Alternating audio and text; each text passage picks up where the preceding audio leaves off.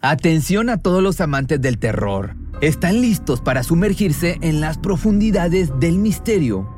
Pues les presento Archivos Perdidos, el podcast que explora las historias más escalofriantes de México. Archivos Perdidos no es solo otro podcast de horror, es una experiencia única que te lleva de la mano a través de historias como si estuvieras ahí mismo viviendo los eventos junto con los protagonistas. La producción del podcast es impecable, con una narración cautivadora, efectos de sonido envolventes y una música que te sumerge en cada narración. Y si has vivido algo inexplicable, envía tu historia al correo archivosperdidos.genuinamedia.com y únete en este viaje a lo desconocido. Y no olvides también seguirlos en Spotify y Apple Podcast para no perderte ningún episodio. En resumen, si eres un amante de los misterios y las historias intrigantes, Archivos Perdidos es una adición, un complemento obligatorio a tu lista de reproducción.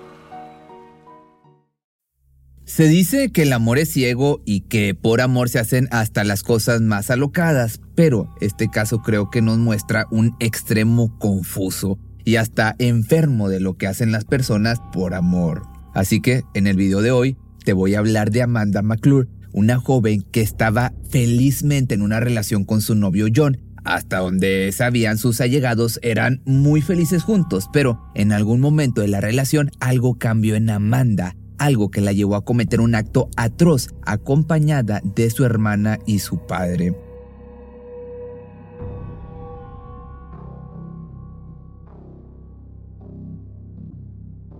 Antes de meternos de lleno con el punto principal de esta historia, conozcamos de lleno a nuestros protagonistas. Amanda Michelle Naylor McClure tenía 32 años al momento de los hechos y se encontraba en pareja con John Maguire, un hombre de 38 años, divorciado y padre de cinco hijos. Mantenía una relación estable en la que John se encontraba muy enamorado y decidió iniciar una nueva vida a lo de su novia. La pareja se encontraba de viaje instalados temporalmente en la casa del padre de Amanda, Larry McClure, donde también se encontraba su hermana Anna Chowdhury de 32 años. Amanda y Anna eran hermanas biológicas y habían crecido juntos en una familia adoptiva. De su madre no sabía nada y a su padre lo conocieron y comenzaron a relacionarse con él desde adultas. Larry, por su parte, tenía una historia un tanto perturbadora había pasado más de 17 años en la cárcel por haber sido declarado culpable de agresión íntima en primer grado a un menor. Cuando fue llevado a la correccional, sus hijas eran muy pequeñitas, por lo que habían sido llevadas a un orfanato y luego fueron adoptadas juntas. En esta reconciliación familiar, todos decidieron viajar a Owatonna, esto es en Minnesota, donde el hombre vivía. Ya que se encontraban de viaje y se acercaba a San Valentín, John había decidido hacerle una cena sorpresa a su novia. Había preparado todo, el menú consistiría de carnes y papas y acompañarían esta cena con un buen vino, acorde claro a la ocasión. Lo que John no sabía es que la sorpresa iba a ser para él y vaya que le esperaba una sorpresa enorme, pero todavía no nos adelantemos a los hechos. John estaba listo para, una vez más, demostrarle a su novia todo el amor que sentía por ella.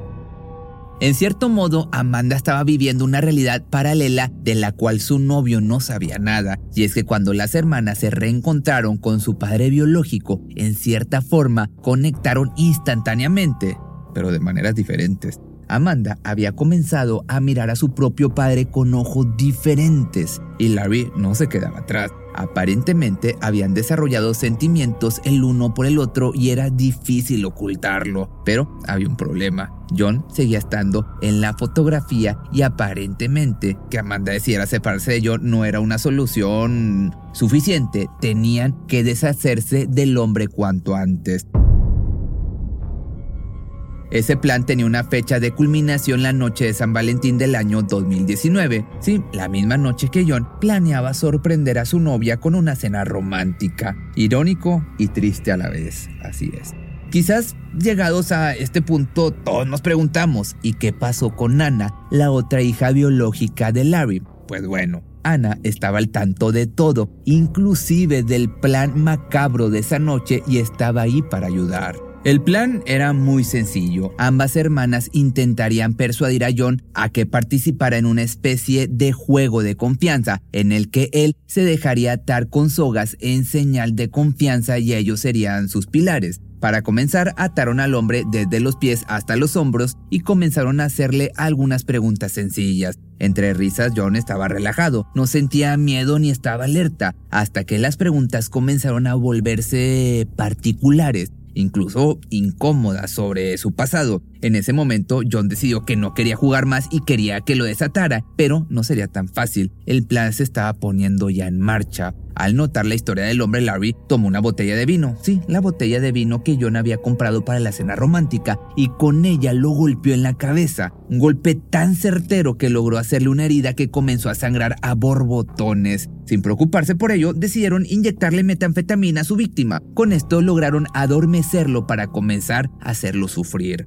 Lamentablemente, este sufrimiento no sería rápido y su muerte del joven tampoco sería repentina, sino que todo el calvario duró alrededor de tres días. No sabemos si el fin de este sufrimiento fue porque se aburrieron de jugar o porque estaba planeado que se detuviera en ese momento, pero 72 horas después decidieron acabar con la pesadilla. Cuando John dejó de respirar, lo llevaron entre los tres y lo enterraron en una tumba no demasiado profunda, en el patio trasero de la casa de Larry. El plan se tomó su tiempo para llevarse a cabo, pero oficialmente ya no tenían a nadie que se interpusiera en el amor de Larry y Amanda.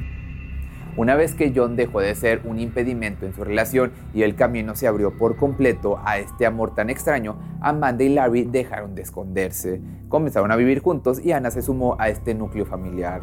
El trío se refugió en la casa de Larry en Minnesota, en la que a partir de ese momento abundaron los estupefacientes, el alcohol, la comida chatarra y todos los excesos que podamos imaginar. Casi como si se tratara de un montaje de película, la casa comenzó a verse completamente desarreglada. Por supuesto, la televisión pasaba las 24 horas del día encendida en un canal de deportes, prácticamente para que los acompañara el sonido de fondo, pero en realidad, más particularmente, los tres creían que el sonido de la televisión ayudaría a relajar la paranoia, algo que se había vuelto bastante recurrente en la casa. Claro, por los excesos pero ninguno de los integrantes de este extraño grupo podía descansar. Entre el crimen que habían cometido, las sustancias ilegales y el alcohol, sus cerebros claramente no estaban en condiciones de comprender lo que era real y lo que era producto de su imaginación. La paranoia estaba presente todo el tiempo, pero en especial cuando escuchaban las sirenas de las patrullas policiales. Al más mínimo sonido que remitiera a las fuerzas de seguridad, el trío se escondía en el sótano y pasaban horas en este lugar. Luego ya con el tiempo también empezaron a sentir el fantasma de John que deambulaba por el domicilio como si estuviese en su propia casa. Por supuesto, siempre era el producto de una alucinación colectiva intensificada por el combo de sustancias que tenían en la sangre. De hecho, en algún momento las alucinaciones se volvieron tan reales y tan insoportables que los tres se acercaron al lugar donde habían enterrado el cuerpo para asegurarse que de verdad estuviese sin vida. Así de viajados estaban. Pero, para fortuna de ellos, el cuerpo ya había comenzado su estado de descomposición. Amanda reafirmó en voz alta, quizá más para ella que para su familia, que ese era de verdad el cuerpo de John y que no había dudas de ello, pero incluso así continuaban teniendo dudas de si John se estaba despertando de su sueño a determinado horario para asustarlos y no permitirles seguir con sus vidas. Por lo que la solución más obvia para ellos era sacar el cuerpo, hacerlo en partes y clavarle varias estacas. Porque según ellos, si quería salir a asustarlos, esta vez sería un poco más difícil, pero no era suficiente, volvieron a sepultar el cuerpo y sobre él tiraron cal viva para acelerar la desaparición definitiva del cuerpo y cualquier rastro del crimen que habían cometido. Así que mientras este trío vivía en su mundo de fantasía, pizza, sustancias ilegales, en el mundo real obviamente comenzaban a levantarse las primeras sospechas sobre el paradero de John. En Facebook, por ejemplo, su hija decidió publicar sus fotos y pedir ayuda para dar con el paradero. John debía ir a casa de su madre que estaba enferma pero nunca llegó evidentemente y eso hizo que toda la familia se preocupara. Tres semanas habían pasado desde el crimen y los tres culpables estaban listos para continuar con sus respectivas vidas, entonces decidieron viajar a Virginia, donde Larry y Amanda se casaron, obviamente ilegal, en una ceremonia metodista el 11 de marzo del año 2019. Y aparte, para no levantar sospechas, Larry se registró con un nombre diferente, ya que compartían el apellido y esto podía ser sospechoso. Una vez declarados entonces marido y mujer, se mudaron juntos a Kentucky con la intención de comenzar de cero y vivir una vida sin excesos. Decidieron comenzar esta etapa nueva, limpios de sustancias, y alquilaron una pequeña casa prefabricada en la que izaron la bandera, la bandera norteamericana en el frente, tal y como lo habían hecho sus vecinos. Sorprendentemente y casi de manera irónica, este movimiento de vivir una vida más saludable alertó a los oficiales del sistema judicial del sur de Estados Unidos, quienes notaron que la falta de notificación del hombre iba en contra de sus términos de libertad condicional y nuevamente fue arrestado en septiembre de ese mismo año. Meses previos a su arresto, en junio, la familia de John hizo la denuncia formal de su desaparición, en especial la madre de sus tres hijos, quien hizo la denuncia y dio comienzo a la búsqueda intensa entre personas del barrio y aledañas al lugar. Para una persona que vive en un estado de alerta y de paranoia constante, estar lejos del lugar donde el cuerpo estaba oculto debe haberse sentido como una tortura el constante pensamiento de que era cuestión de tiempo para que los oficiales encuentren los restos del hombre y finalmente todas las pistas hicieran que los oficiales confirmen que el culpable de esto era él. Y sumado a la abstinencia que estaba sufriendo, Larry se pues, estaba volviendo loco, decidió confesarlo en cambio todo hasta el más mínimo detalle. Sentado en una pieza oscura frente a los detectives, el hombre reveló el haberle quitado la vida a John y el lugar en el cual estaba enterrado el cuerpo. Los agentes ni siquiera tuvieron que hacer de policía malo y bueno para que el preso soltara toda la verdad. Vaya, no batallaron nada. Así que tres meses después, Larry hizo una confesión detallada por escrito. Solo quiero que termine, es lo que dijo en su carta, escrita a mano en una letra precaria, en una hoja arrancada de su cuaderno. Sin juicio, sin dinero de los contribuyentes gastado en un juicio. Me declaro culpable y sin oposición. Amanda y Ana, por otra parte, fueron arrestadas el mismo día, admitieron también su participación en el crimen, aunque ambas intentaron culpar a la otra por lo que habían hecho. En su primera declaración, Ana dijo que la pareja había amenazado con matar a sus hijos si no le ayudaba a matar a John. Amanda, por otra parte, sostuvo que su papá la había manipulado, pero pese a los intentos por culparse el uno al otro de este increíble pero bizarro trío de horror, como muchos medios lo apodaron, Larry fue condenado a cadena perpetua sin posibilidad de libertad condicional. Amanda y Ana fueron sentenciadas a 40 años de prisión.